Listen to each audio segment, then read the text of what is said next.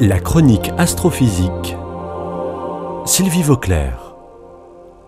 Au cours de l'été 2020, une équipe d'astrophysiciens qui faisait des observations avec l'un des télescopes installés sur l'île d'Hawaï, en plein milieu du Pacifique, ont découvert une étoile très bizarre. Elle se situait dans une autre galaxie que la nôtre, appelée NGC 5731, située à 120 millions d'années-lumière de nous. Ce que cette étoile avait de bizarre, c'est qu'elle était très brillante, anormalement brillante, au point de pouvoir nettement la distinguer à une distance aussi faramineuse. En plus, la lumière de cette étoile semblait évoluer au cours du temps. Les astronomes ont pu montrer qu'il s'agissait d'une étoile supergéante rouge, environ dix fois plus massive que notre Soleil. Une supergéante rouge, c'est une étoile qui a déjà passé l'étape de stabilité dans laquelle se trouve notre Soleil actuellement. Je rappelle que le Soleil actuel est soumis à des réactions de fusion nucléaire dans ses régions centrales à 16 millions de degrés.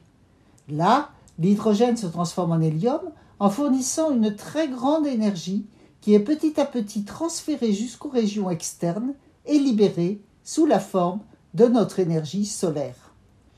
Lorsque le Soleil aura dépensé tout son combustible d'hydrogène, il gonflera et tout le système solaire en sera modifié.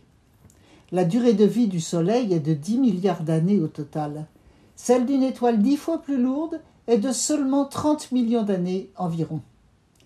Revenons donc à notre étoile supergéante rouge. Les astronomes l'ont observée en continu pendant 130 jours. Et là, au début de l'automne 2020, cette étoile a tout simplement explosé.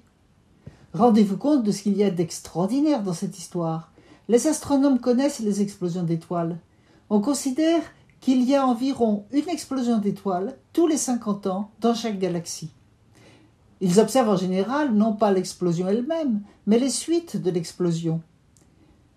Il faut dire que d'une manière tout à fait exceptionnelle, une explosion d'étoiles avait quand même déjà été directement observée en 1987, mais on ne connaissait pas auparavant l'étoile qui avait explosé.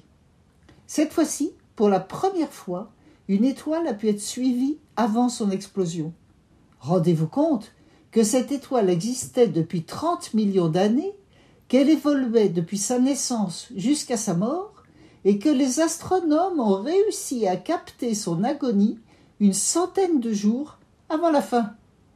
Ceci étant, n'oubliez pas que tout cela se passe à 120 millions d'années-lumière de nous, ce qui signifie que tout cela, qui s'est passé sous nos yeux, est en réalité survenu dans l'espace il y a 120 millions d'années, à une époque où les dinosaures étaient légions sur la Terre.